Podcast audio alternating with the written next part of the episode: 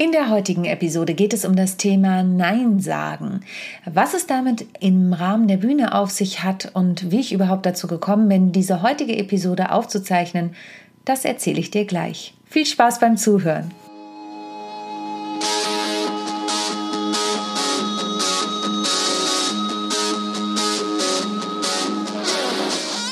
Rock the Stage, der Bühnenpodcast. Interviews, spannende Einblicke und Backstage-Informationen von und mit mir, Sonja Gründemann. Viel Spaß bei der neuen Folge.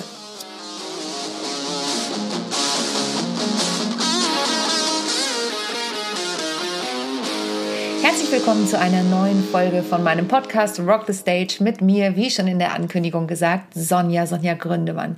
Ich freue mich riesig, dass du heute wieder eingeschaltet hast und für die, die vielleicht das erste Mal zuhören, nur ein kleiner Input. Ich bin Schauspielerin und Sängerin, aber auch BWLerin und Bankerin in meinem zweiten Herzen oder meiner zweiten Herzhälfte, wie ich gerne sage. Ich bin in beidem ausgebildet und lebe und liebe die Bühne schon seit über 30 Jahren.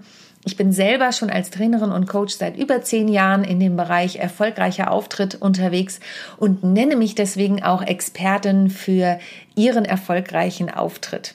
Ich stehe selber immer noch aktiv auf der Bühne und zwar nicht nur als Speakerin, sondern auch mit meinen Bühnenprogrammen Typisch Frau Alltagswahnsinn und mit meiner Duopartnerin Esther mit unserem Stück Backstage Women on Tour. Und wir sind käuflich. Das aber nur am Rande. Wobei so am Rande ist das gar nicht, denn es geht tatsächlich heute auch ein Stück darum, mal Nein zu sagen, auch mal zu mancher Bühne Nein zu sagen. Und wenn du magst, kannst du zum Thema Begeisterung dir die Folge 11 meines Podcasts anhören, denn da habe ich schon einmal zu dem Thema Begeisterung gesprochen und auch gesagt, wenn mir die Begeisterung für etwas fehlt, muss ich auch mal den Mut haben, Nein zu sagen. Und genauso ging es mir vor kurzem, ist noch gar nicht so lange her, denn im Moment ist es natürlich so, dass wir alle gefragt sind, auch flexibel zu sein. Denn die echten Bühnen sind im Moment ja nun mal zu. Und es ist einfach so, dass wir uns gerade nicht so wirklich aussuchen können, welchen Job nehmen wir Bühnenmenschen an und welchen nicht. Und dennoch möchte ich dir ein paar Tipps mit auf den Weg geben, warum du doch auch mal Nein sagen solltest. Und habt ihr da eine Geschichte mitgebracht, eine wahre Geschichte? Ich arbeite ja gern ähm, im Bereich Storytelling, so nennt man das ja auch. Da gibt es auch eine Folge dazu in meinem Podcast. Ähm, echte Geschichten. Ich erzähle gern echte Geschichten, die ich selbst erlebt habe oder jemand erlebt hat aus meinem Umfeld. In dem Fall ist es eine echte Geschichte, die ich erlebt habe, denn ein Kollege von mir kam vor kurzem auf mich zu, ist schon ein paar Wochen her und sagte, ach, ich habe da eine Doppelbuchung, kannst du für mich einspringen? Und wie du vielleicht schon weißt, wenn du mir schon seit einiger Zeit zuhörst, bin ich ja auch im Bereich Training und Coaching im E-Training-Bereich unterwegs. Das heißt, ich bin ausgebildete E-Trainerin im 2D-Raum. Das ist sowas, wenn du bei YouTube gerade zuguckst, wie hier bei YouTube 2D-Raum, Video, ganz klassisch, ähm, kann man machen über Zoom, über Adobe Connect und so weiter, ähm, Teams, was es da alles gibt. Und dann gibt es noch den 3D-Raum. Da bin ich mit Avataren unterwegs und da ist es so, dass ich ähm, mit Männchen durch die Gegend renne. Das klingt immer etwas komisch, aber auch dazu gibt es schon eine Folge mit dem lieben Thorsten Spandl zum Thema Online-Offline-Training. Da mache ich vielleicht auch nochmal eine separate Folge. Jedenfalls fragte mein Kollege mich, kannst du bitte für mich einspringen? Denn ich habe an dem Tag eine Doppelbuchung und ähm, könntest du das kurzfristig übernehmen? Das war sonntags abends und mittwochs morgens ging dieses Training los. Er selber hatte dieses Training noch nicht gegeben, denn er hatte es selber von einem anderen Kollegen schon übernommen. Und weil ich diesen lieben Kollegen, der mich gefragt hat, sehr, sehr gerne mag und natürlich im Moment auch nicht so viele Aufträge bisher hatte, ähm, wie ich das eigentlich zu Anfang des Jahres gehabt hätte, habe ich Ja gesagt. Also es gab ganz klare Gründe, warum ich mich dafür entschieden habe, diese Bühne zu betreten. Und dann dämmerte es mir langsam, denn eben mein Kollege hatte dieses Konzept noch nicht erstellt. Ich hatte noch zwei Tage Zeit. Und wenn du auch, ähm, wie gesagt, diesen Podcast kennst, weißt du, dass ich eine kleine Tochter habe, die derzeit auch zu Hause ist, durch die Corona-Zeit eigentlich fast immer zu Hause war. Die Kita geht langsam wieder los. Jetzt haben wir schon wieder Schließzeit, aber das ändert sich auch alles bald. Jedenfalls ähm, hatte ich zwei Arbeitstage, was in der aktuellen Situation bedeutet, zweimal vier Stunden eigentlich, um mich auf dieses Webinar vorzubereiten. Aber ich habe ja auch noch andere Termine, die ich bereits ausgemacht habe. Dennoch habe ich gesagt, okay, ich kriege das irgendwie hin. Es ging um einen vierstündigen Workshop. Es gab ein grobes Manuskript von dem ersten Kollegen, der das gemacht hat, allerdings auch auf drei Stunden ausgelegt. Und, das ist der Hauptpunkt, es war eigentlich nicht mein Leib- und Speisenthema. Wie gesagt, du merkst vielleicht schon an meiner Stimme, ähm, wie sich bei mir ein wenig Unwohlsein einschleicht. Ähm, und vielleicht grummelt es bei dir jetzt auch schon ein bisschen im Bauch. Denn natürlich habe ich mich hingesetzt und habe das gemacht. Und ich habe das auch noch abends bis spät in die Nacht gemacht. Nacht gemacht. Und ich habe ja auch einen besonders nicht hohen Anspruch, aber ich habe einen besonders qualitativen Anspruch an meine Arbeit. Ja, mein Slogan ist perfekt muss nicht sein, echt ist schöner. Aber dennoch ist das ja keine Entschuldigung für alles. Und ich bin ja für einen Kollegen eingesprungen in einer gemeinsamen Reihe, die wir durchführen. Das heißt, auch meine Teilnehmer kennen mich schon aus anderen Seminarbausteinen. Das kann es auf der anderen Seite, auf der einen Seite erleichtern, auf der anderen Seite kann es das aber auch wirklich schwierig machen, denn sie wissen ja schon, was sie von mir erwarten können und zwar im positiven Sinne. Das Ganze habe ich fertig bekommen morgens, kurz vorher. Das bedeutet, das Drehbuch habe ich überarbeitet. Ich habe eine neue Präsentation erstellt, mit der ich da im 3D-Raum arbeite.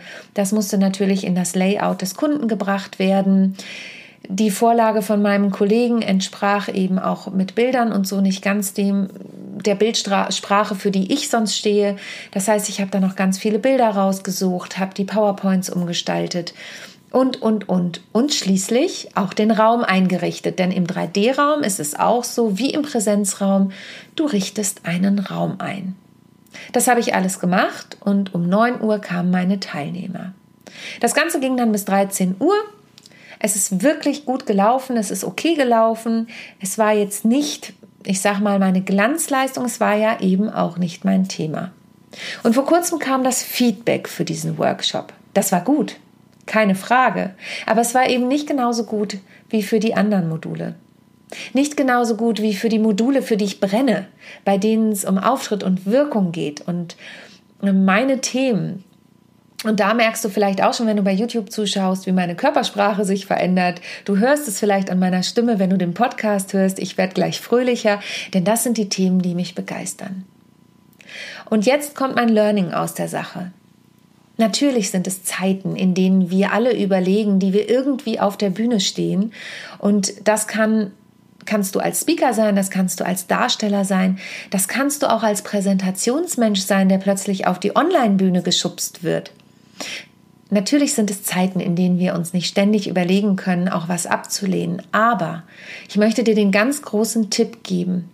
Überprüfe für dich, ob das das ist, wohinter du stehen kannst. Oder, und da komme ich wieder zu der Folge 11 von meinem Podcast, ob du dich dafür begeistern kannst. Ob du es wirklich schaffst, dich für dieses Thema zu begeistern.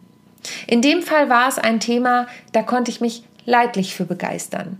Wie gesagt, die durchschnittliche Bewertungsquote war immer noch im guten Bereich, überhaupt kein Thema, aber es piekste mich doch an.